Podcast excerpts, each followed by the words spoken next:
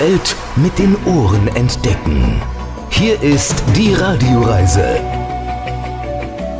Sie hören die Radioreise mit Alexander Tauscher. Ich grüße Sie.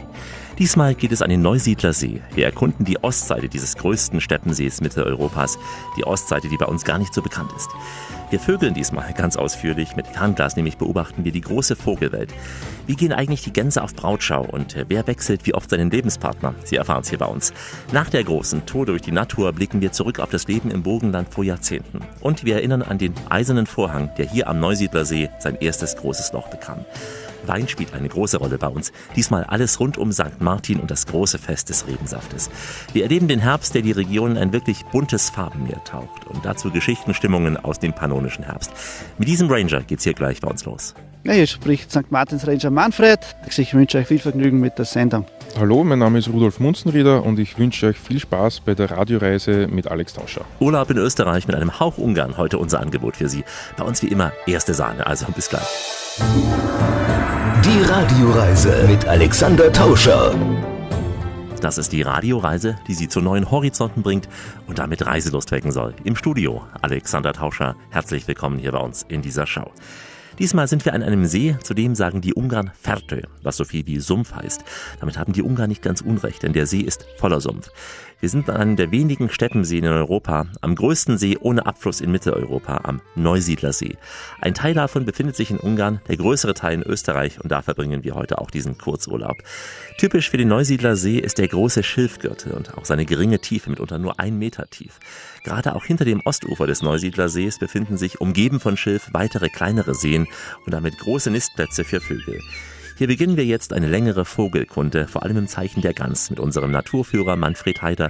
Er führt regelmäßig von der St. Martinstherme aus Gruppen mit seinem Auto zu den besten Plätzen, um die Vögel zu beobachten und äh, hat dafür auch sein professionelles großes Fernrohr mit Stativ dabei. Als ich mit ihm unterwegs war, blies ein ordentlicher Ostwind aus Ungarn herüber, nicht untypisch für diese Region. Und musikalisch weht der Wind auch aus Richtung Pushta, mit einem Geiger hier aus dem Burgenland, dessen Musik ein wenig auch an die Pusta-Klänge angelehnt ist. Liebe zum See nannte Toni Stricker diese Komposition. Willkommen zu unserer Birdwatching-Führung mit Schwerpunkt Enten und Gänse hier am, am Tixe ist einer von ca. 40 solcher kleinen und flachen Seen, die es im Seewinkel gibt. Momentan wahrscheinlich so 40, 50 cm tief. Wir überblicken jetzt eine Wasserfläche voll mit Enten, mit Gänsen und in dieser kleinen Bucht am Rand des Schilfgürtels sitzt ein juveniler Seeadler. Er sitzt am Boden, ganz gemütlich, das heißt, die anderen Tiere rundherum sind momentan nicht beunruhigt. Wenn der jetzt aufsteigen würde, und vielleicht macht er das sogar in den nächsten paar Minuten, dann würde mal alles in der Luft sein. Und nicht nur die ganz kleinen, sondern auch die größeren Vögel wie Reiher, Gänse zum Beispiel, weil der Seeadler steht an der Spitze der Nahrungskette. Der frisst sozusagen alles. Kleiner Vogel, wo, ach, wo singst du heut? Kleiner Vogel, komm, sonst kann ich nicht schlafen. Neben den Seeadler das sind ein paar so ungefähr taubengroße schwarz-weiße. Blick durch Spektiv sieht man es ein bisschen detaillierter. Das sind Kiebitze. Und der Kiebitz ist bei uns durchaus ein häufiger Blutvogel. Die Kiebitze sitzen da ziemlich frech neben einem Seeadler. Das ist nicht unbedingt sein Beuteschema. Also einen gesunden Kiebitz, der wischt der Seeadler nicht. Der ist ihm viel zu schnell. Wenn der aufsteigt und einen Jagdflug macht, dann steigen sie alle instinktiv auf, weil sie wissen, in der Luft, da wischt er uns meistens nicht. Ja, er ist jetzt nicht der schnellste. Er ist ein großer, kräftiger, gewaltiger Vogel. Kann durchaus so 5, 6, vielleicht sogar 7 Kilo kriegen, die großen Weibchen. Weibchen sind immer etwas größer und schwerer als die Männchen. Komm, großer schwarzer Vogel, komm jetzt. Wenn wir uns unsere ersten Gänse da jetzt durch Spektiv anschauen, ich werde da mal ein bisschen rüber zoomen. Das Geschnatter, was man da jetzt aus der Richtung hört, das sind Graugänse. Wir werden heute mit einer gewissen Wahrscheinlichkeit, also ziemlich sicher sogar, noch äh, sonstiges Geschnatter, also von anderen Gänsearten zum Hören kriegen. Wir sind ja heute nicht direkt am Neusiedlersee. Gibt es dort weniger diese Vögel, Gänse, als in diesen kleineren Seen drumherum? Äh, es gibt durchaus auch am Neusiedlersee Gänse, Enten. Momentan ist es so, dass die, das Randbereiche vom See, wo sich sonst Gänse gerne aufhalten, sind momentan auch trocken oder so stark zurückgegangen. Auf der offenen Wasserfläche kann man es dann nicht so gut beobachten wie hier. Und wer da jetzt durchschauen will durch Spektiv, was da jetzt vorbeischwimmt und schaut sich das wirklich bewusst an, das sind Graugänse. Achtet vielleicht auf die Farbe des Kopfes. Der ist mehr oder weniger dunkelbraun mit einem so einem orange-rosa Schnabel. Vielleicht kann man auch ein bisschen achten auf, auf Hals bzw. auf die Brust. Der ist mehr oder weniger einfärbig graubraun. Wir werden mit sehr großer Wahrscheinlichkeit demnächst auch andere Gänsearten sehen, wo das, was ich jetzt beschrieben habe, ein bisschen anders ausschaut.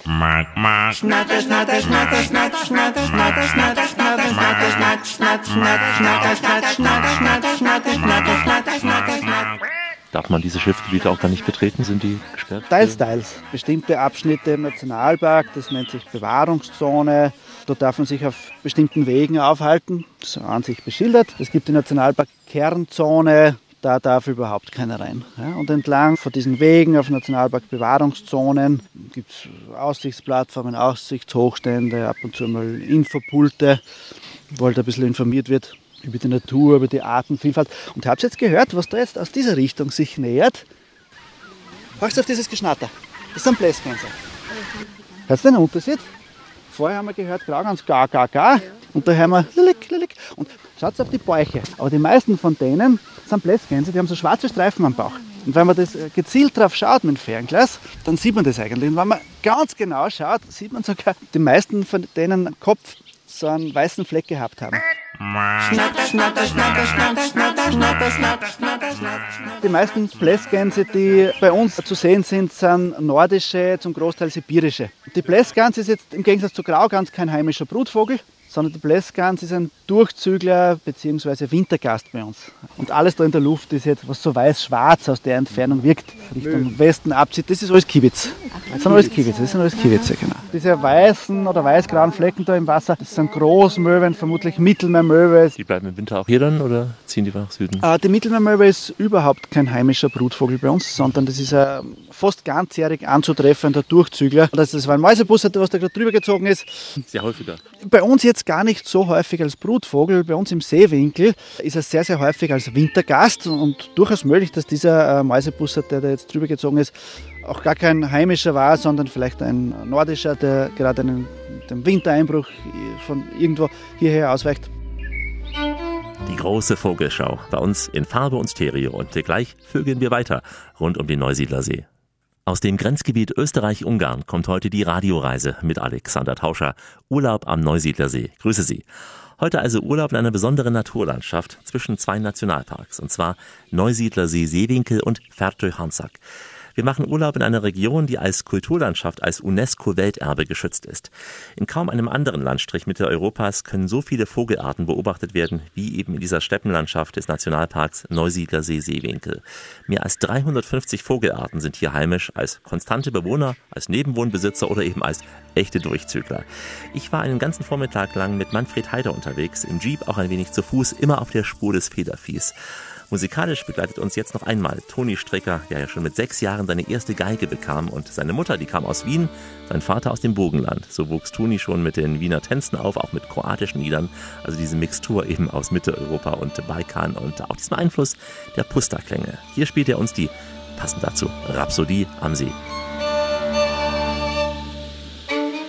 Wir sind jetzt ein kleines Stück gefahren, sind am Ostufer vom Zicksee, äh, haben da vor uns unzählige Möwen, Kormorane, verschiedene Entenarten, an die 1000 Grau- und Blässgänse, ein paar Greifvögel fliegen drüber, also eine Wahnsinnsartenvielfalt momentan. Und ein paar Sachen werden wir uns jetzt genauer und gezielter mit dem Spektiv anschauen. Aber wenn man da jetzt durchschaut, sieht man nicht zwei Entner, die haben so einen rötlich-braunen Kopf, also rötliche Farbe auf der Seite, Unterseite hell. Das sind Pfeifenten. Die Pfeifente ist auch eine Ente, die eher in Nordeuropa brütet und bei uns auf Durchzug jetzt da ist. Alle meine Entchen schwimmen auf dem See, schwimmen auf dem See. Köpfchen in das Wasser, Was da jetzt äh, über diese Schilfinsel drüber fliegt, ganze Zeit ist die Rohrweihe, dieser dunkle Greifvogel mit dem hellen Kopf. Wenn die Seen jetzt hier im Winter gefrieren, können dann die Vögel genug Nahrung bekommen? Dann ist einmal alles weg. Also wenn es wirklich komplett zugefroren ist, sodass da kein offenes Wasser mehr ist, dann ist natürlich für diese ganzen Wasservögel das uninteressant und somit auch für die Greifvögel da rundherum, die man da immer wieder vorbeifliegen sieht. Das passiert aber heutzutage, man muss es sagen, nicht mehr allzu oft. Also meistens geht es sich aus, dass zum Beispiel dieser See jetzt vor uns, der Zicksee, dass da auch im Winter meistens irgendwo offene Stellen sind, wo sich dann ziemlich viel an, an Wasservögeln sammelt. Ist ja auch so flach wie der Neusiedler, also maximal ein bis zwei Meter. Der ist aktuell jetzt geschätzte wahrscheinlich 40 cm, kann durchaus bei einem hohen Wasserstand äh, nach ein paar feuchten Jahren gut über einen Meter tief werden und ist somit vergleichbar mit dem Neusiedlersee. Das sind alles flache Steppenseen. Wozu ertrinken Menschen ab und zu, hört man ja auch. Im Neusiedlersee passiert es ab und zu, ja. weil er oft unterschätzt wird. Der Wind, die Wellen können sehr stark werden, sodass Boote kentern. Der Boden ist oft schlammig, sodass man doch noch runter sinkt. Somit passiert es äh, leider Gottes alle paar Jahre, dass es Todesfälle im See gibt, dass jemand ertrinkt, kommt leider vor. Dadurch, dass der Ziegsee jetzt so flach ist und touristisch kaum genutzt wird in den letzten Jahren, äh, ist er eher jetzt äh, Schwerpunkt für Vögelbeobachter, weniger für Wassersportler. Und somit passiert da eigentlich sehr selten was.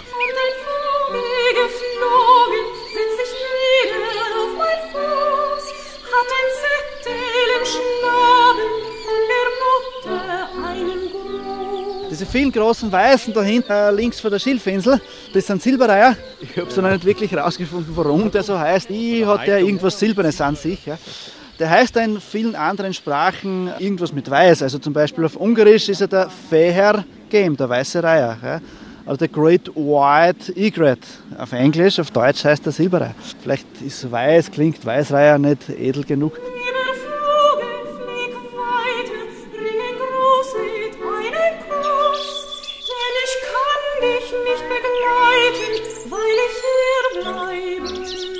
Wir kennen es ja schon, weil wir am Campingplatz waren, aber eine andere Perspektive eröffnet sich jetzt da. Also ganz toll. Weil für normal fährt man vorbei und dann sieht man halt, da draußen sind Vögel oder Gänse oder Enten. Aber wenn man das bewusst gesagt bekommt, dann ist das ganz was anderes. Auch der Blick durch das Spektiv durch. Ja, ja, so ja, nah zu ja, sehen. Ne? ja, ja, ganz toll. Gefällt uns sehr, sehr gut. Wir haben mir gar nichts vorstellen können. Wir machen das das erste Mal, aber es ist wirklich eine tolle Sache. Man denkt jetzt nichts langweilig mit einem Ornithologen auf Ja, eine Tour genau. zu gehen, Ja, dann steht ja, man ewig rum. ja, und ja, ist nicht, na, ist nicht der Fall. Wir sehen jetzt den Unterschied zwischen Graugans und Blässgans. Das sind zwei Gänsearten, die bei uns im Herbst, Winter sehr, sehr häufig auftreten. Wir sehen einerseits den Unterschied von der Größe, die Blässgans ist ein bisschen kleiner und dann sieht man ein paar äh, sehr gute farbliche Unterschiede. Einerseits die weiße Stirnblässe über den Schnabel bei der Blässgans, beziehungsweise die schwarzen Streifen im Brustbereich der Blässgans, während bei der Graugans das alles mehr oder weniger einfärbig ist. Ein weiterer Unterschied, die beiden Arten schnattern auch ganz unterschiedlich. Äh, Wenn die drüber ziehen, so weit weg sind, dass man es jetzt optisch nicht unterscheiden kann. Wie klingt's da? Durchs Geschnatter ist das ganz leicht zu unterscheiden. Die Graugans schnattert im Prinzip genauso wie eine Hausgans. Die Blässgans schnattert in viel höheren, fast schon ein bisschen quiekenden Frequenzen. Fuchs, du hast die Gans gestohlen, gib sie wieder her. Gib sie wieder her. So, ich hoffe, der Fuchs hat diese eindeutige Warnung verstanden, denn sonst steht's nicht gut um ihn. Wir brauchen die Gans dringend für das Gansmenü später noch in der Therme. Hier ist das schönste Medium der Welt, Radio, gepaart mit einer der schönsten Dinge der Welt, Reise. Mit einem Wort, Radioreise mit Alexander Tauscher. Grüße Sie heute aus dem Burgenland, Urlaub am Neusiedlersee. Zum Birdwatching ist kein Ort ergiebiger als eben dieses Gebiet rund um die Salzlaken des Seewinkels und des Schilfgürtels des Neusiedlersees. Nicht alles schläft im Morgengrauen, die Vögel sind bereits aktiv. Deswegen beginnen die Birdwatching-Touren bereits am frühen Morgen. Die Gäste der Tour haben Smartphone oder Kamera dabei und die echten Birdwatcher, die haben das Fernglas auch schon selbst mit dabei. Die, die etwas auf sich halten, nehmen das Spektiv mit Stativ, so wie auch unser Ranger Manfred Heider. Er klärt uns zunächst mal auf, wie das Dating in puncto großer Liebe bei den Gänsen so funktioniert. Seien Sie mal gespannt. Ein Vogel wollte Hochzeit machen in dem grünen Wald.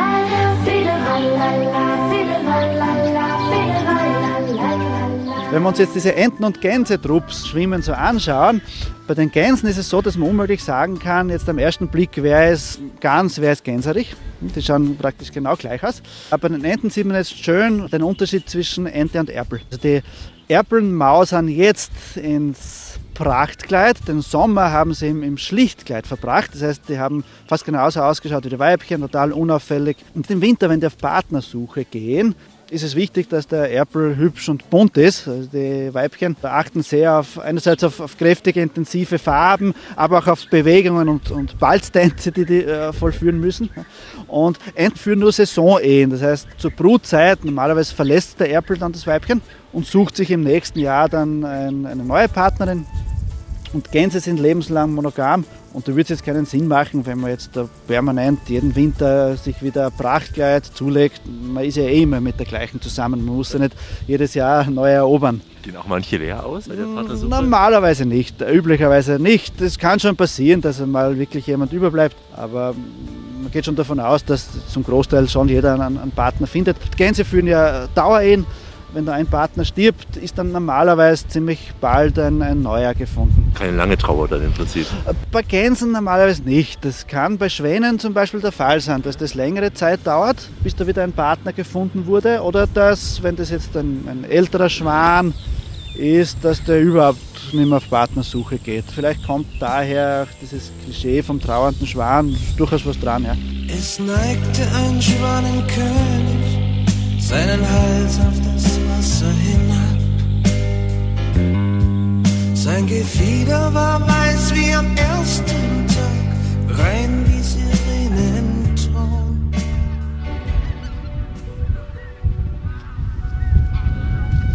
Wir haben ein richtiges Vogelkonzert über uns Ja. erlebt. Ja, wir sind jetzt auf der Darscholacke, ungefähr zwei Kilometer Luftlinie von unserem vorigen Standort entfernt. Dann, äh, Gänseschwärme, die aufgeflogen sind, das waren jetzt ungefähr 3000 Gänse. Äh, Grau- und Blässgänse.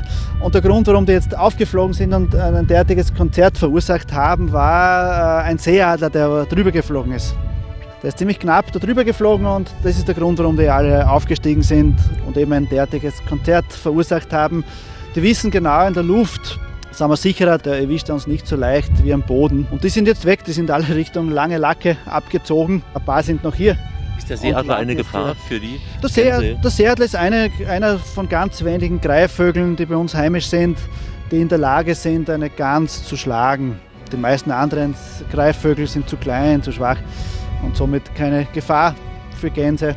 Der Seeadler oder auch der Kaiseradler. Der Kaiseradler ist etwas kleiner und würde auch so einen ähnlichen Aufruhr verursachen wie jetzt der Seeadler. Und wie kann sich die Gans dann nachts schützen, wenn sie jetzt schläft und der Seeadler sich ranpirschen würde? Ah, der Seeadler ist tagaktiv, der schläft selber in der Nacht. Und um vor äh, Fressfeinden am Land geschützt zu sein, schlafen Gänse, wenn es irgendwie möglich ist, nicht auf der Wiese, sondern im Wasser. Ist doch ein gewisser Schutz. Es ist kein hundertprozentiger Schutz, das ist klar, aber es ist doch ein gewisser Schutz vor nachtaktiven Fressfeinden, die vom Boden jetzt kommen würden. Zum Beispiel ein Fuchs beispielsweise. Fuchs, du hast die Gans gestohlen, gib sie wieder hier, gib sie wieder hier, sonst wird dich der Jäger holen mit dem Schießgewehr, sonst wird dich der Jäger holen mit dem Schießgewehr. Mich hat das einfach fasziniert, weil ich kenne das eben vom Urlaub, habe aber noch nie so richtig aufs Wasser geschaut. Bin mit dem Fahrrad gefahren und heute sehe ich das einmal mit anderen Augen. Obwohl sie ja hier in der Region wohnen. Ja, ja, hab ich, hat mich bis jetzt nicht interessiert, aber jetzt, ja, jetzt bin ich froh, dass ich da bin. Was war bisher das Beeindruckendste auf der Tour? Die Vielfalt auf einem See, den ich eigentlich kenne vom Schwimmen her mit den Enkelkindern, mit dem Gummischlauchboot unterwegs und ja, da sind aber wahrscheinlich auch nicht so viele Vögel am Wasser, die werden wir dann vertreiben. Und, und heute geben wir ihnen die Chance, das Wasser alleine zu genießen, den Vögeln. Und St. Martins ganz dann auch mit anderen Augen auch zu essen demnächst. Ja? Ja, genau. Das ist richtig. Fuchs hat die Gans zum Glück zurückgegeben für unser gleich großes Gansmenü in der St. Martin-Therme. Urlaub am Neusiedlersee, zum Beispiel im pannonischen Herbst, ist heute unser Angebot für den Kurzurlaub hier in der Radioreise mit Alexander Tauscher. Hinter dem Neusiedler See liegt eine kleine Hügelkette, die im Prinzip der letzte Ausläufer der Alpen ist, aber es riecht hier mehr nach Pusta. Am schönsten fand ich die Stimmung in der Abenddämmerung. Wenn die Sonne so leicht rötlich zwischen den Wolken am Horizont schimmert, dann leuchtet alles rot bis gold. Mal verblasst, mal kräftiger. Immer wieder auch kreuzen Störche die Straße und als ich mit dem Auto fuhr, ein ganz besonderes Bild war das gewesen. Ich habe dann im Autoradio einen ungarischen Sender gefunden, der die ganze Zeit lang schwermütige Pusta-Musik spielte. Das passte irgendwie zu diesem Augenblick voll auch zur Stimmung dieses Abends und äh, so wie bei uns jetzt auch Pusta erklingen wird mit dem legendären Orchester Barnabas von Gesi.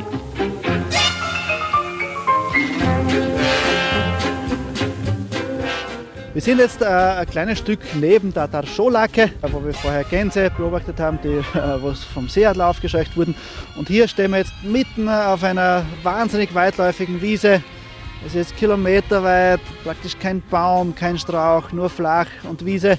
Und äh, wir stehen jetzt bei so einem Ziehbrunnen, oder Pusterbrunnen, wie man noch sagt. Mich erinnert es auch so an Hotterbaci, an die Ungarn. Ja, es ist im Prinzip dieselbe Art von Landschaft. Also was wir jetzt da vor uns haben, das ist das, was man als Booster bezeichnet. Entstanden durch jahrhundertelange extensive Beweidungstätigkeit mit in erster Linie Rindvieh, auch diversen anderen äh, Weidetieren und diese Ziehbrunnen sind halt noch Relikte von früher, die Gott sei Dank noch stehen ein paar, jetzt aber nicht mehr als Viehtränke genutzt werden, sondern als Fotomotiv. Sieht sehr schön aus. Ah, sehr idyllisch, sehr so, idyllisch. Na, sowas haben sie auf jeder zweiten Postkarte äh, drauf. Ja. Von der Pusta will ich träumen, wenn der Tschardasch erklingt. Wir liegen hier in einer sehr speziellen Landschaft. Einerseits am Ostrand von den Alpen, am Westrand von der kleinen ungarischen Tiefebene, also zwischen Alpen und Puster. Also alles Mögliche an Arten vermischt sich hier. Und auch die Lebensräume sind sehr speziell. Diese flachen, salzigen Seen, diese riesengroßen, offenen, äh, steppenartigen Landschaften rundherum.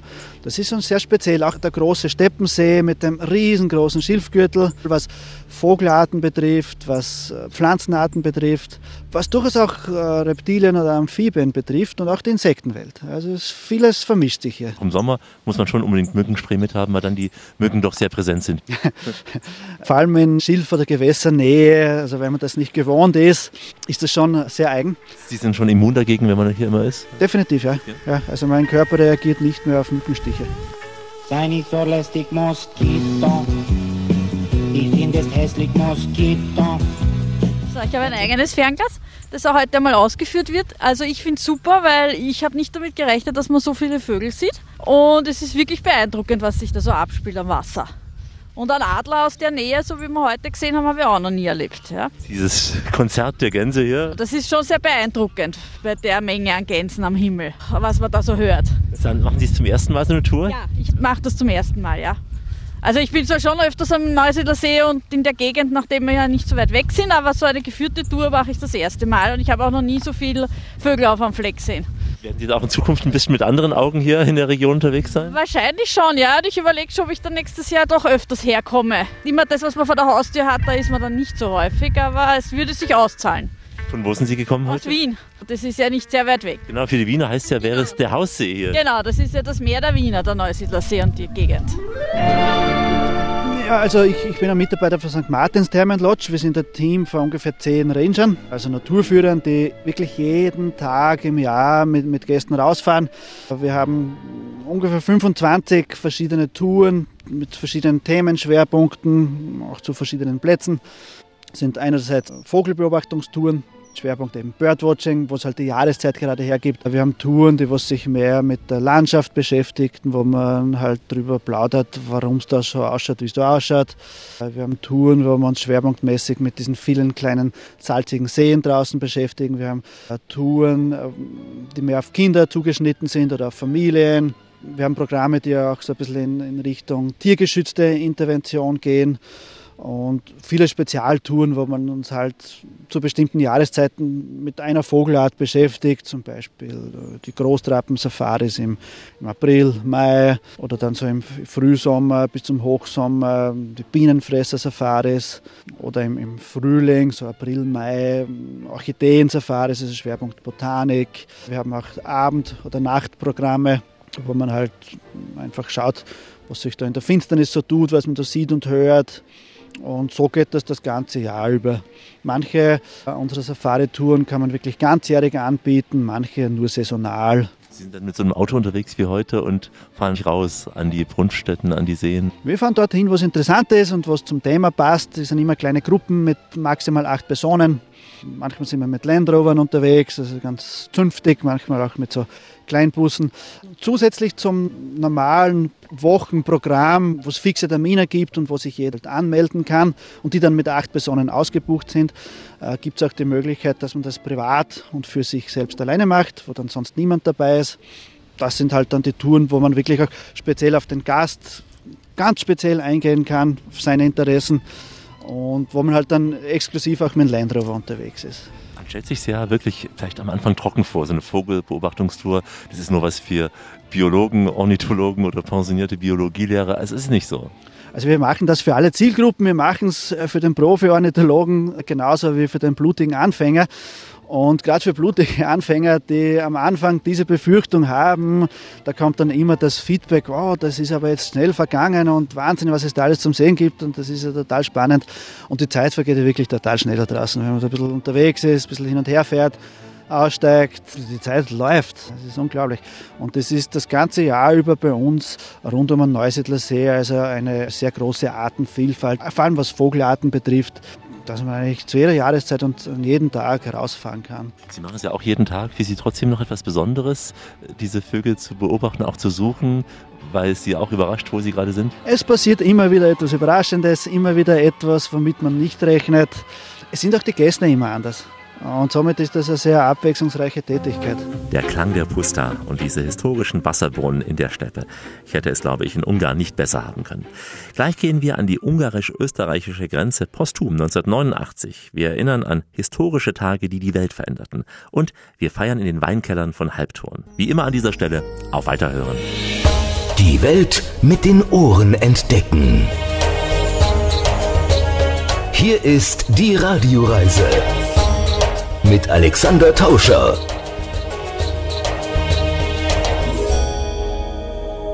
Richtet auf eure Lauscher, denn hier spricht der Tauscher, der Alexander, grüßt sie alle miteinander und wünscht auf diese Weise eine schöne Radioreise. Ich sage es gleich, wir sind in Österreich mit durchaus Schmäh am Neusiedler See. Der Neusiedler See wird das Meer der Wiener genannt. Viele Hauptstädter, die verbringen hier ihre Sommerwochenenden. Das Wasser ist warm und äh, niemand muss Angst haben vor Haien, denn das geht nicht hier bei ein bis zwei Meter Wassertiefe maximal. Heute umfasst der Nationalpark Neusiedler See Seewinkel rund 10.000 Hektar Schutzgebietsflächen. Die sind im Besitz von rund 1.000 Familien. Diese Familien, die haben mit dem Staat wiederum langfristige Pachtverträge abgeschlossen und werden dafür, dass sie diesen Grund nicht nutzen, aus dem Nationalparksbudget entschädigt. Über den Sommerurlaub in diesem Teil des Burgenlandes sprach ich mit Rudolf Munzenrieder von der Neusiedler See Tourismus GmbH und wir grooven uns ein in die Summertime mit dem Orange Blues Club. Summertime im Burgenland.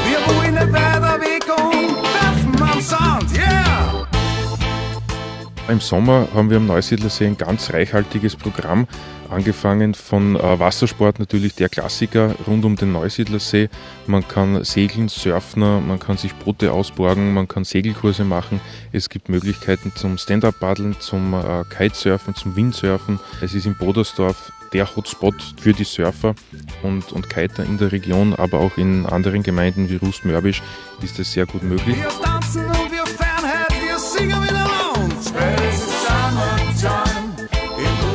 Wir haben äh, über 1000 Kilometer verbundenes Radwegenetz mit verschiedensten Strecken, mit verschiedenen Themenradwege. Äh, hervorzuheben zum Beispiel der Kirschblütenradweg, der ist im Frühling, Sommer ganz ein- eine tolle Sache, wo die Kirschbäume zu Hunderten mit Tausendsten weißen Blüten aufwarten. Also wirklich ein weißes Blütenmeer fährt man da durch. Aber auch im Nationalpark Neusiedlersee Seewinkel, der Lackenradweg, ist natürlich ein ganz tolles Erlebnis, wo man großteils im Nationalpark unterwegs ist. Das Gute ist ja auch am Radfahren, es ist relativ flach hier, also man muss nicht sehr die Berge hoch und runter strampeln. Also bei uns gibt es Höhenmeter so gut wie keine. Wir haben alles flach, man sieht wirklich kilometerweit die Landschaft. Äh, Man muss sich nicht sehr abmühen beim Radfahren, weil es eben keine Steigungen gibt. Wer es wirklich aber ganz gemütlich haben will, kann das Ganze auch natürlich mit dem E-Bike machen. Und das Highlight, der wichtigste und größte Radweg bei uns ist der Neusiedler Seeradweg. Der führt rund um den Neusiedler See 125 Kilometer durch verschiedenste Orte, durch verschiedene Gebiete. Also wirklich ein Radweg, wo man sehr, sehr viel erleben kann. Auch sehr gut nutzbar für die Familien. Und ein kleiner Tipp gleich dazu, Neusiedler See Radweg kann man abkürzen, die 125 Kilometer mit einer Fahrradfähre von Ilmitz nach Mörbisch zum Beispiel. Dann werden aus den 125 Kilometern, wo auch ein äh, ungarischer Streckenteil dabei ist, 50, 60 Kilometer weniger und man hat ein sehr tolles äh, Erlebnis direkt am Neusiedler See auf der Fahrradfähre. Wobei auch zu sagen ist, der Wind sind unsere Berge, das heißt ein bisschen Anstrengung ist vielleicht doch immer dabei, weil einen Wind haben wir so gut wie immer. Es gibt einige, die kommen aus Tirol und denken, es ist ganz einfach hier, die Berge habe ich ja nicht mehr, aber der Wind kann ein Gegner sein. Ja. Der Wind kann ein Gegner sein, aber ein gutes, warmes, laues Lüftchen beim Radfahren ist sicher nicht das Schlechteste, was es gibt und im Notfall kann man aufs E-Bike ausweichen. Neusiedler See und das Burgenland. Dort, wo die Sonne scheint, da bin ich daheim. Wer jetzt nicht in der Therme übernachten will, sondern beim Winzer, beim Bauern, was empfiehlt sich da als Übernachtungsmöglichkeit? Also wir haben über 800 Nächtigungsbetriebe bei uns in der Region am Neusiedlersee. Die meisten davon sind bei der Neusiedler Seekarte dabei. Das ist unsere kostenlose Gästekarte. Die bekommen unsere Gäste, äh, wenn sie bei uns in der Region in einem Partnerbetrieb nächtigen. Urlaub beim Winzer, dazu passen ja auch die Feste rund um den Wein hier in der Region. Zum Beispiel, es gibt zwei ganz große Winzerfeste, die man nennen kann. Und zwar einerseits im Frühling das Wein im Frühling, andererseits im Herbst das Martini-Loben. Bei der Neusiedler Seekarte unsere kostenlose Gästekarte. Und mit der Karte hat man ja auch Eintritt, zum Beispiel in den Mönchhof, also all das Punkte, die wir hier ja in der Radioreise besuchen werden, auch zu anderen Museen hier in der Region. Mit dabei und das Dorfmuseum in Mönchhof, aber auch das Schloss Esterhazy ist dabei, verschiedene andere Museen, Ausstellungen, vor allem im Sommer auch interessant, die Eintritte in die Seebäder, Freibäder, Hallenbäder, es ist die Fahrradfähre mit dabei, man kann sich Fahrräder vergünstigt ausborgen, äh, Sportangebote, die man nutzen kann, Yoga, Sub am See. Und sehr wichtig auch natürlich Bus und Bahn in der Region Neusiedlersee. Ist in der Neusiedler Seecard mit dabei. Der Eintritt in die Operettenfestspiele aber nicht, oder? Eintritt in die Operettenfestspiele ist nicht dabei. Äh, Es gibt zwar jedes Jahr ganz tolle Aufführungen, wie zum Beispiel die Westside Story oder Czardas Fürstin, also alles tolle Operetten, aber auch Musicals. Der Eintritt ist nicht dabei, aber es gibt eine Bühnenführung, die man mit der Neusiedler Seekarte nutzen kann. Man sollte unbedingt das Mückenspray nicht vergessen. Das Einzige, aber abends lieben auch die Mücken dann die Operette. Genau, die Mücken oder Gelsen, wie wir in Österreich sagen, sind natürlich ein Thema. Es wird sehr stark gearbeitet, damit es auch äh, ein bisschen hintangehalten wird, aber Mückenspray kann man zur Vorsicht immer mit dabei haben. Also was würdest du denen sagen, die sagen, oh, Neusiedler See ist mir ja viel zu flach, zwei Meter ist ja gar kein richtiger See, gar kein Meer. Kann man trotzdem so das Badevergnügen haben? Badevergnügen ist bei uns am Neusiedlersee äh, sehr groß. Er ist zwar flach, aber man hat tolle Möglichkeiten eben zum Baden, zum Planschen, vor allem sehr, sehr gut für Familien geeignet, weil man muss ganz einfach nicht so viel aufpassen, man kann fast überall stehen. Der See hat eigentlich Trinkwasserqualität, was man im ersten Anschein gar nicht glaubt. Genau, weil er so trüb ausschaut. Schaut relativ trüb aus, äh, ist auch ein Grund, äh, weil der See so flach ist und durch den starken und vielen Wind, den wir haben, werden die Sedimente, die Ablagerungen am Boden des Sees immer aufgewirbelt. Daher ist der See etwas trüb, aber die Wasserqualität ist hervorragend. Dafür ist er sehr warm und wenn es auch ein regnerischer Sommer in Österreich ist, es wird immer etwas besser hier sein als im Rest von Österreich. Wir haben ja in der Region Neusiedlersee im Burgenland den frühesten Frühling Österreichs zum Beispiel. Das heißt, wenn im Westen noch Ski gefahren wird, ist bei uns schon die ersten äh, Frühlingsboten, die ersten Vögel, die ersten Blumen und Pflanzen, die blühen. Und mit über 300 Sonnentagen im Jahr und zigtausenden an Sonnenstunden sind wir im Burgenland, das Sonnenland Österreichs. Das ist der Neusiedler See. Das ist der Neusiedler See. Rudi Treiber schwärmte hier vom Neusiedlersee. Am Ende eines Radiogesprächs auch mit einem Rudi, nämlich mit Rudolf Munzenrieder von der Neusiedlersee Tourismus GmbH. Sie sollten sich was leisten, so wie die meisten. Urlaub, jetzt und hier in der Radioreise mit Alexander Tauscher. Grüße Sie. Volkskultur pur verspricht das Dorfmuseum Mönchhof am Neusiedlersee. Erschrecken Sie nicht, es ist kein langweiliges Museum, sehr, sehr spannend. Denn dieses Freilichtmuseum besteht aus wiedererrichteten Gebäuden, die alle aus dem Heideboden stammen. Der Mönchhof entstand aus einer ehemals kleinen Privatsammlung und er gibt einen Einblick in dieses Dorfleben vergangener Jahrhunderte, konkret in der Zeit um 1890 bis in die 1960er Jahre. Im vorderen Teil dieses Dorfmuseums geht es um Getreidewirtschaft, um die Rübenwirtschaft. Im hinteren Teil liegt ein idealtypisches Dorf mit allem, was einstmals so dazugehörte. Anger und Teich, Gasthaus, Schule, Kino, Gemeindeamt, Feuerwehr, Werkstätten der Handwerker, Geschäfte, Milchhaus, Schrotmühle, sogar eine Kirche gibt es hier. Gibst du, in aller Regel langweilen mich Museen, aber hier wiederum überhaupt nicht, weil es eben ein lebendes Dorf ist. Alles wirklich hautnah zu erleben. Christine Haubenbeiner und ihrem Ehemann gehört dieses Dorf. Wir sprachen mit der Besitzerin. Mein Gatte, Beppo, hat als Kind schon, also mit zwölf Jahren zum Sammeln angefangen und hat dann äh, 1990 mit dem Aufbau des Museums angefangen. Und zwar hat er im Gelände aufgebaut, landwirtschaftliche Teile von Ge- Getreidebau und Weinbau, ein bisschen was von Schilfverarbeitung. Und ich habe dann gesagt, naja, vielleicht sollte man das irgendwie aufschreiben, auflisten. Habe keine Ahnung gehabt, wie man das macht, vor einem Museum, keine Ahnung überhaupt. Habe mich dann mit der Volkskunde in Verbindung gesetzt und haben dann wirklich 1994 haben wir eine Gruppe Studenten da gehabt, die dann angefangen haben, diese ganzen Objekte zu inventarisieren, katalogisieren. Die Dame, die diese Studentengruppe, die Inventarisierung geleitet hat, die Frau Dr. Liesenfeld, hat damals gesagt, na ja, drei, vier Jahre werden wir es machen. Hat aber nicht damit gerechnet, dass mein Mann so ist, dass er die Häuser abbaut und wieder aufbaut das ja eine längere Geschichte. Mittlerweile stehen 35 Gebäude. Es gibt dann hinten eine Kirche, verschiedene Handwerker vom Schuster, Schneider, Friseur, Sattler, Fassbinder, ein Malermeister. Dann haben wir ein, ein Stoffgeschäft, einen Gendarmerieposten, einen Hutmacher. Es ist ja schon sehr aufwendig, so ein Haus abzubauen, übersetzen. Braucht man ja riesen Kräne dazu oder wie läuft sowas hier? Er hat das immer so gemacht, dass er dass sie das Haus vorher fotografiert hat, angemessen und, und sie selber das aufgeschrieben. Und dann hat er eben beim Abbau, da hat er die, die ganzen die Türstöcke, Fensterstöcke und das alles beschriftet, damit es wieder am gleichen Platz kommt. Ne? Und beim Aufbau haben sie halt das müssen dann berücksichtigen. Und das ist eins zu eins so umgesetzt worden, ja. Viele alte Handwerksberufe, Zünfte, die hier angesiedelt sind. Gibt es auch so lebende Schaustätten oder sind es die Gebäude, die ausgestellt werden oder arbeiten da drin noch Menschen? Wir haben einmal im Jahr einen Handwerkstag, wo eben diese ganzen Handwerker im Betrieb sind. Also da haben wir noch ältere Herrschaften, die da bei uns mitmachen. Und nicht nur Handwerker, sondern auch zum Beispiel Kinovorführungen. Also es ist ja eigentlich alles im Betrieb, vom Gosthaus angefangen. Wenn am Sonntagabend die Dorfmusik spielt, ein Didel, Didel, dein Didel, Didel, dum, bum. Bis zu die, wir haben Gottesdienste. Wie so ein eigenes Dorf am Dorf, ja? Genau, genau, wird ein Dorf im Dorf. Eine alte Telefonzelle habe ich gesehen aus der guten alten Zeit noch. Ja, aber sogar von der Landesregierung, die haben da irgendwo eine Stelle gehabt, noch zur Verfügung gestellt gekriegt, ja. Wird ja heute kaum noch genutzt, diese Münzfernsprecher. Und das Herz, da sitzen wir jetzt hier drin, ist dieses Gasthaus mit so einem schönen alten Kamin und auch vom Inventar her Holzbänke, Holztische. Der Boden knarrt noch so. Da gibt es ja das Schankgitter zum Beispiel. Man hat früher, äh, wenn die zum Beispiel bei den Heubauern mit dem Heu nach Wien gefahren sind oder nach Pressburg, dann haben sie in, die Wirtshäuser geschlafen. Da haben sie eben dann, äh, wir haben gesagt, dann kotzen. Das ist eine Decke, eine Pferdedecke. Die haben sie sich mit reingenommen ins Wirtshaus und da haben sie einfach auf dem Tisch oder auf der Bank geschlafen. Das war so ein Einkehrgasthaus, war da bei uns üblich. Ja. Und so Schankgitter muss man erklären, das ist wirklich wie ein Gitter und nur ein kleiner Bereich, der ist ausgefräst, wo dann das Getränk gereicht wird. Ja, das war deswegen, wenn diese, diese Bauern da geschlafen haben, damit die nichts nehmen können. Da ist der Wirt hergegangen und hat das ganze, das Gitter alles runtergezahlt, also alles zugemacht praktisch, die Getränke weggerannt. Und die Leute haben da können schlafen herinnen, aber sie haben sich nicht, nicht selber mit Getränke versorgen können.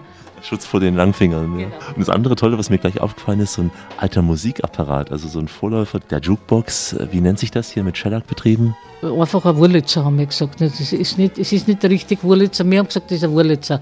Der ist äh, 1949, aus dem 49er Jahr, und ist mit Schellackplatten noch. Ich bin Schallplattenverkäufer, wie Sie sehen. Ich kling bloß aus dem Trichter. Kommen Sie etwas dichter und hören Wir haben den durch, Zufall mal erfahren, der hat das und haben halt dann geschaut, dass man kriegen. Und das ist wirklich, der spielt die Leute wahnsinnig gern. Die, die, die schmeißen da 50 Cent rein und dann wird, also es ist wirklich noch bespielbar. Der Plattenschrank von Großpapa ist voller Kostbarkeiten. Stehen so viele Platten drin aus guten alten Zeiten. Da werden die alten Platten eben von Freddy Quinn und, und, und von der Katharina Valente und solche Sachen werden da gespielt drinnen. Wer ist hier jung? Wer hat hier Schwung? Was Tolles mitzumachen? Wir haben da den beschrieben und da kann man dann drucken, man muss 50 Cent reinschmeißen, druckt man ein Lied und das hört man dann. Also das ist wirklich noch nicht sehr gerne aufgenommen für die Leute. Wir fangen uns zum Tanzen an erinnern. Also das Museum ist wirklich belebt. bist du dabei? Bist du dabei? Ein Schloss im Mond ist unbewohnt und hat keinen Platz für zwei. Sie haben auch noch eine entsprechende Shellac-Sammlung dann, um das aufzufüllen? Wir haben da teilweise sehr, sehr viel Schellack bekommen von Besuchern. Die haben gesagt, wir haben noch ein bisschen was daheim und wir dann halt sammeln.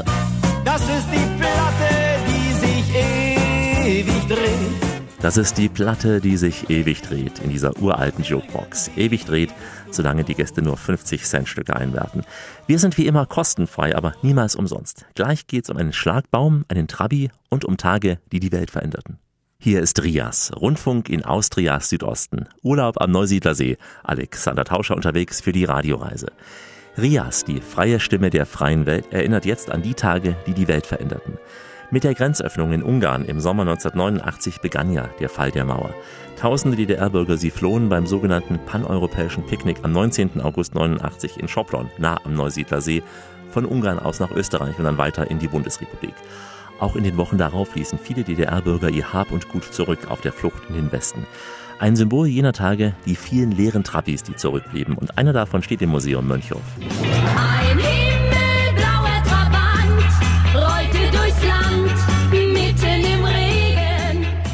Was mir auffiel, als erstes gleich dieser Trabi, also ein Trabant mit dem Kennzeichen DDR 1989, also 1989. Also ein Original-Trabant haben Sie hier, der damals von DDR-Bürgern, die auf der Flucht waren, mitgenommen wurde? Ja, das war die Grenzöffnung, also der eiserne Vorhang ist gefallen praktisch. Und da sind ja sehr viele äh, DDR-Flüchtlinge über die Grenze, zum Beispiel in St. Margarethen, rübergekommen. Und vorher, eine Zeit vorher, waren ja schon die Flüchtlinge unterwegs und die haben dann die ganzen Trabis stehen lassen in, in Ungarn, haben das eigentlich nicht mehr, mehr geholt und die sind dann eben in Ungarn irgendwo aufgehebt worden und wir haben da zufällig zwei oder drei gekriegt und haben sie halt ein bisschen hergerichtet und haben die Grenzstation Ander abgebaut und da haben wir dann äh, den Trabi dazugestellt, damit man das ein bisschen nachvollziehen kann, wie das war da bei der Grenze, dass man Also direkt neben dem Trabi ein altes Grenzhäuschen, auch original, wo da drauf steht Republik Österreich, wo noch ein Zollschild steht und auch, äh, was man zahlen muss. es steht eben die Öffnungszeiten und so weiter, wie wir drüber haben können. Wie haben Sie das damals erlebt, 89? Also gerade auch schon im Sommer, als dieses paneuropäische Frühstück war, war ja hier in Schopron am äh, Neusiedler See. Haben Sie das mit, mitbekommen, dann diese vielen DDR-Bürger, die damals schon weit vor dem Mauerfall rüber sind? Direkt haben wir es nicht mitbekommen. Wir sind doch ein bisschen weiter weg, aber durchs Fernsehen und durch die Medien und so weiter hat man das Ganze schon irgendwie mitgekriegt.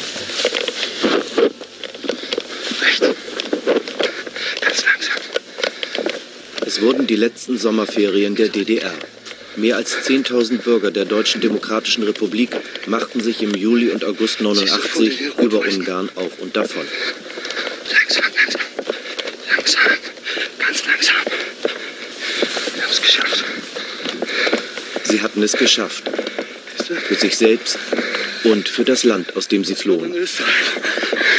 Bei uns ist eigentlich in der Nähe noch, da ist halt Touren dieser Grenze, aber ein kleiner, nur für die Radfahrer und so gewesen. Da haben wir ein bisschen was mitgekriegt, aber man hat die Freude und das alles gespürt. Hier ist das erste deutsche Fernsehen mit der Tagesschau.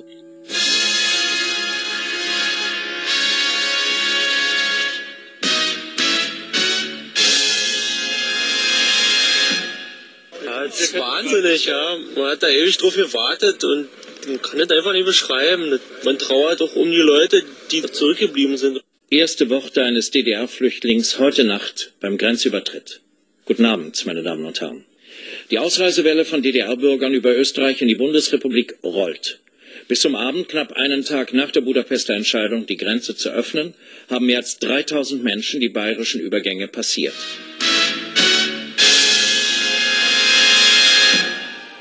Guten Abend, meine Damen und Herren. 108 ausreisewillige DDR-Bürger, die sich seit Wochen in der bundesdeutschen Botschaft in Budapest aufgehalten haben, sind heute in Nürnberg eingetroffen. Und wir waren 1989 zufällig in Berlin. Der Berliner Mauerfall, das haben wir nach drei Wochen oder was dann gesehen. Also das war dann die Ergänzung dazu, aber, aber die Freude und das alles, das hat man alles gespürt, das ist natürlich klar. So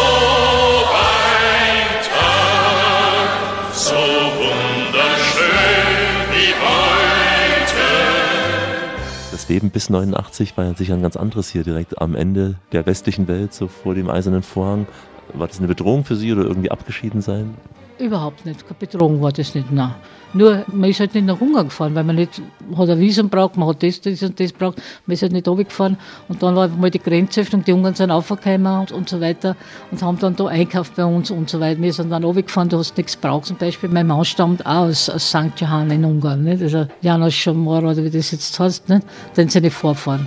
Und und da ist man dann natürlich neugierig gewesen, wie schaut das jetzt aus? Wie ist das, wie leben die Leute, die Leute um? Es war nicht einfach eigentlich. Weil die haben dort nicht so gut gelebt. Das war Kommunismus noch. Wir haben aber jetzt zum Beispiel bei uns im Museum, beim Bahnhof drüben, haben wir eine Außenstelle. Da haben wir einen Raum eingerichtet und zwar der Fall des eisernen Vorhangs. Da kann man sich das, haben wir bildlich beschrieben, wie das funktioniert hat. Gerade die junge Generation sich ja auch nicht mehr erinnern kann, zum Teil auch dran. Die Jungen können sich fast nicht erinnern. Ich habe sogar noch 1956 mitgekriegt, wie die Flüchtlingswelle war. Da war ich Kind und da hat man natürlich gesehen, weil die Gasthäuser, in die, in die Säle und überall sind die Flüchtlinge untergebracht worden. Und die Bevölkerung hat geschaut, dass sie was zum Essen kriegen und alles. Also das war, das hat man mitgekriegt als Kind. Jetzt über drei Jahrzehnte später das Zusammenleben mit Ungarn für Sie schon ganz normal oder kommen auch weniger Ungarn hierher? Wir haben sehr viel Besuch aus Ungarn, Schulen und also das, es rückt immer näher zusammen. Gott sei Dank, muss man sagen. Es sind auch, auch von uns sehr viele unten, die äh, in die Schulen unterrichten und so. Erinnerungen an den Wendeherbst 1989. Etwa 25 Jahre später kamen wieder Scharen von Flüchtlingen über die ungarische Grenze nach Österreich ins Burgenland. Aber das ist schon eine ganz andere Geschichte. Wenn Sie diese Stimme hören, dann wissen Sie, es ist Zeit für Urlaub in der Radioreise mit Alexander Tauscher. Grüße Sie heute vom Neusiedlersee. Wenn die milden Sonnenstrahlen des Altweibersommers den Neusiedlersee erwärmen und die Landschaft in herbstliche Farben taucht, dann zieht der pannonische Herbst ins Land und damit auch die Weinfeste in dieser Region. Mit den Tagen des Martini-Lobens erreicht der pannonische Herbst am Neusiedlersee seinen Höhepunkt. Zu Ehren des heiligen Martin, dem Schutzpatron des Burgenlandes, wird hier eine Tradition gelebt. Früher nämlich gingen die Weinbauern am 11. November, also am 11.11., .11., von Keller zu Keller, um die jungen Weine der eingebrachten Ernte zu verkosten, sie zu beurteilen und zu benennen. War der junge Wein reif, wurde er getauft und offiziell zum Wein erklärt. Aus diesem alten Winzerbrauch hat sich in den Weinbaugemeinden rund um die Neusiedlersee das Martini-Loben entwickelt. In Halbton geht dieses Fest etwas kleiner über die Bühne. Harald Kiss und Andreas Unger sind zwei der Winzer, die ihre Keller öffnen. Die beiden glauben ganz sicher auch an diese Philosophie. Es wird ein sein und wir werden nimmer sein. Drum müssen wir's leben, solang's uns gefreut. Es wird schön einmal gehen und wir werden Servus, grüß Gott. Hier am Weingut Kist, bin hier der Juniorchef. Wir sind hier im Weinbaugebiet Neusiedlersee. Genauer gesagt, Neusiedlersee DAC ist unser Gebiet, Klassifizierung. Wie groß ist eure Weinbaufläche hier? Ja, wir haben hier im Familienweingut 15 Hektar Rebfläche und das ist zum Großteil dann auch mit äh, Zweigel bepflanzt, zur Hälfte circa. Und dann haben wir auch noch Welschriesling, Chardonnay, Muscat Ottonel und Blaufränkisch. Und wir produzieren hier so circa 70.000 Flaschen Wein. Nur für den hiesigen Verbrauch, also in der Region, oder exportiert ihr auch? Ja, also unser Schwerpunkt ist auch Deutschland. Das ist ein großer Markt für uns. Da haben wir so sicher über die Hälfte verkaufen wir nach Deutschland. Was läuft da am besten in Deutschland? Chardonnay kann man so sagen, äh, Blaufränkisch zweigelt. Äh, beim Welschriesling ist es noch so ein bisschen so unbekannt. Ja. Warum? Na, Welschriesling ist äh, jetzt schwieriger, weil es in Deutschland nicht so bekannt ist. Da ist ja eben der Riesling und manche verwechseln das dann auch. Welschriesling ist dann eher eine fruchtigere Sorte. Er ist auch in Ungarn verbreitet, in, in Italien eher so in der leichten Struktur. Wir haben jetzt ja eben den Muskat getrunken, das mag ich sehr. Sehr typisch hier. Ja, Muscat Ottonel, das ist sehr typisch im Burgenland. Das kommt von der ungarischen Seite. Burgenland war ja auch lange in Ungarn und ist dann äh, bei uns sehr typisch. Darf man auch nicht verwechseln mit dem gelben Muscatella. Das ist dann eine Sorte, die ist dann eher in der Steiermark oder in Niederösterreich heimisch. Und der Unterschied ist darin, dass eben der Muscat Ottonel eher sehr duftig ist, hat aber wenig Säure und wenig Körper. Das ist eben der Unterschied zum, zum gelben Muscatella. Der ist eher säurebetont und den kann man dann eben solo schön trinken. Und der Muscat Ottonel, der braucht eben immer einen Partner oder gewisse Süße. Man findet ihn bei uns auch als Süßwein in der, in der Gegend sehr stark und, und das ist eben der Muscat Ottonel. Ihr seid ja so die sonnenreichste Region Österreichs, jetzt mal vielleicht verglichen auch mit der Südsteiermark. Was macht das Besondere dann aus des Weines hier, diese Summe an Sonnenstunden? Naja, bei uns ist ja ein, ein pannonisches Klima, äh, sehr geprägt vom Neusiedler See. Es beginnt ja bei uns die ungarische Tiefebene und das macht eben sehr milde Sommer, wo es sehr heiß ist. Und die, die Böden sind dann eher leichter, äh, sandig, schottrig, die nehmen auch die äh, Wärme gut auf und können die dann wieder gut abstrahlen. Also das ist hier ein sehr pannonisches Klima. Um Wien herum gibt es ja die Heurigenwirtschaften, in der Steiermark die Buschenschenken. Gibt es ja auch Ähnliches äh, für Wanderer oder Urlauber, wenn die jetzt hier durch die Weinregion laufen? Ja, bei uns gibt es auch den äh, typischen heurigen Betrieb. Äh, es gibt dann äh, die Kellergassen und, und Kellergassenfeste und äh, natürlich gibt es hier auch die diverse Traditionen. Bei uns in Halbtouren ist speziell das Chatakenfest. Eine Chatake muss man sich so vorstellen, das ist so ein kleines äh, Holzhaus mit so Latten, wo die Luft durchziehen kann. Und da wurde früher der, der Mais, der Kukuruz gelagert zur Trocknung. Hier in Halbtouren hatten wir sehr viele und jetzt immer noch die meisten im Bezirk. Und das ist unser großes Anliegen, dass man das hier noch behält und renoviert. Und, und da gibt es eben jedes Jahr Ende September das Chatakenfest. Jo, jo, der Wein ist gut, ich brauch einen Hut, ich setz mein neuen auf, bevor ja Wasser.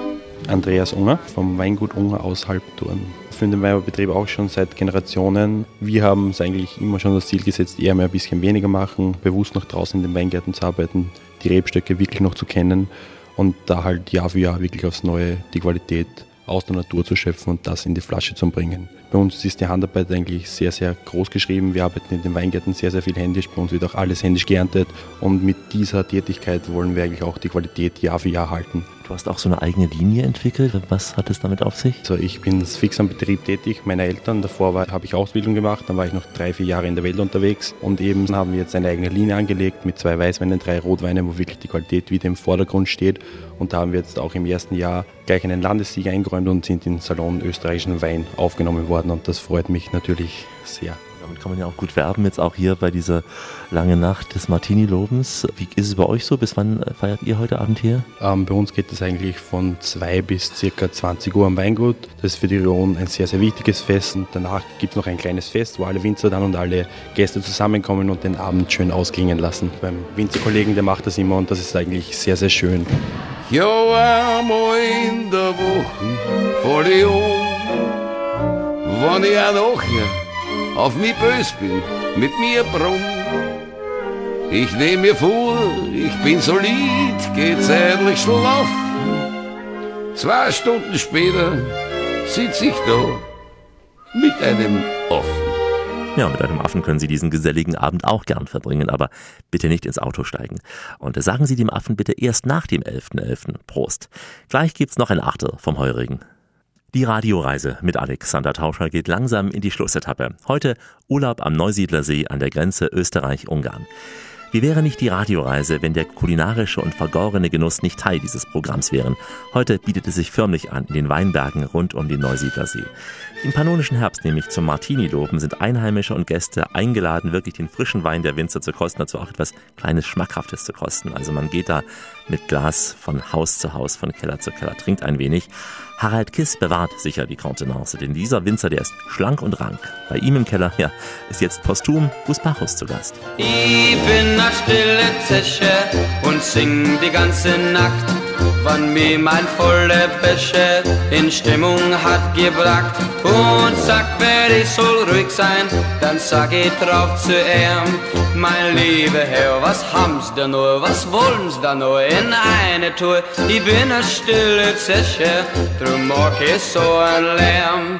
Martini Loben hier im Nordburgenland ist entstanden, wo sich einige führende Winzer damals was überlegt haben, wie man den Wein in der Flasche Damals hat sie erst so richtig in, in Flaschenweinproduktion begonnen und mit dem Qualitätsdenken.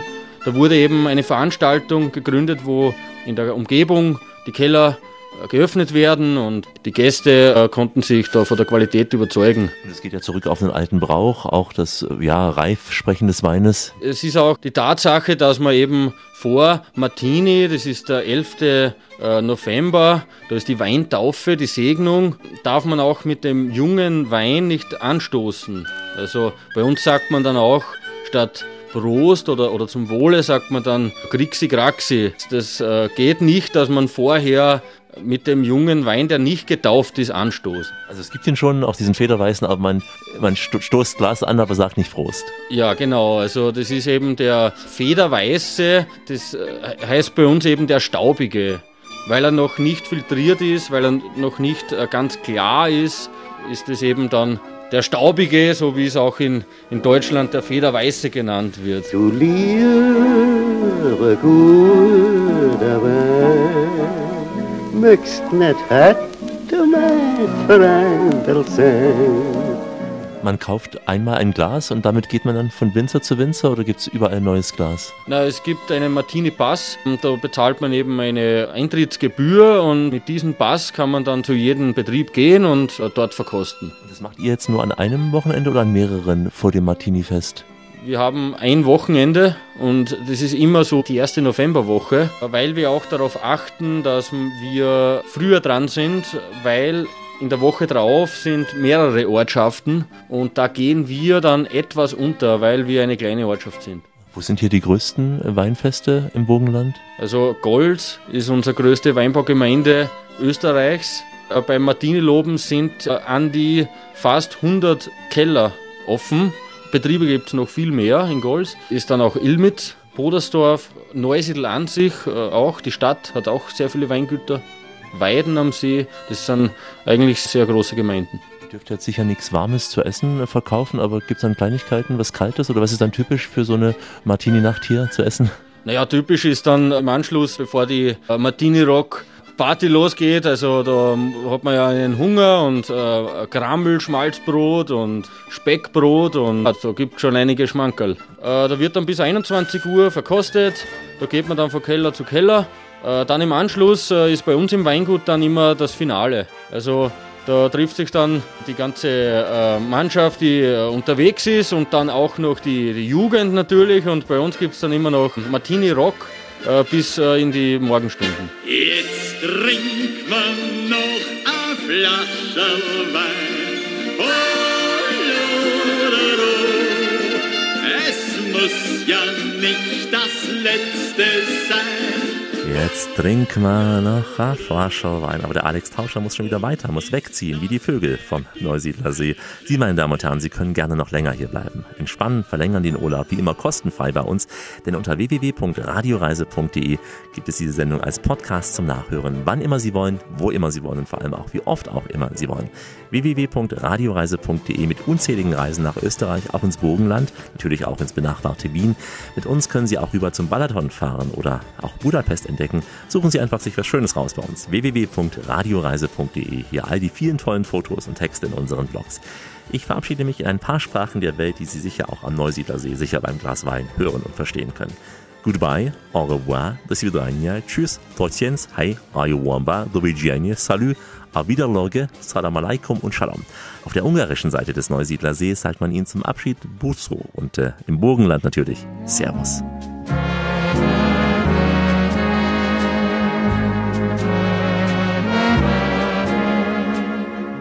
So, das war Radioreise mit Alex. Euer Ranger Manfred verabschiedet sich, sagt danke fürs Dabeisein und vielleicht sehen wir uns ja mal auf einer Safari im Seewinkel. Ja, servus. äh, Ich bin der Kiss äh, Harald vom Weingut Kiss vom Neusiedler See, Burgenland. Ich grüße euch recht herzlich von der Radioreise mit Alex. Mein Name ist Christine Aubenwallner. Einen herzlichen Gruß an alle Radioreisen mit Alex-Hörer. Und ich würde Sie gerne einladen, das Dorfmuseum Mönchhof zu besuchen. Ich bin Andreas Unger, Winzer aus dem Burgenland und ich grüße alle Hörer von Radioreise Alex. Mein Name ist Rudolf Munzenrieder. Das war die Radioreise vom Neusiedlersee mit Alex Tauscher. Würde mich freuen, wenn wir uns einmal in der Region treffen und wünsche euch noch einen schönen Tag.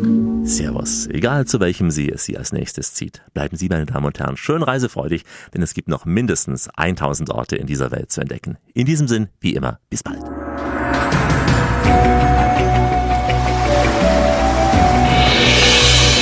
Wenn du es spürst, machen wir alles richtig.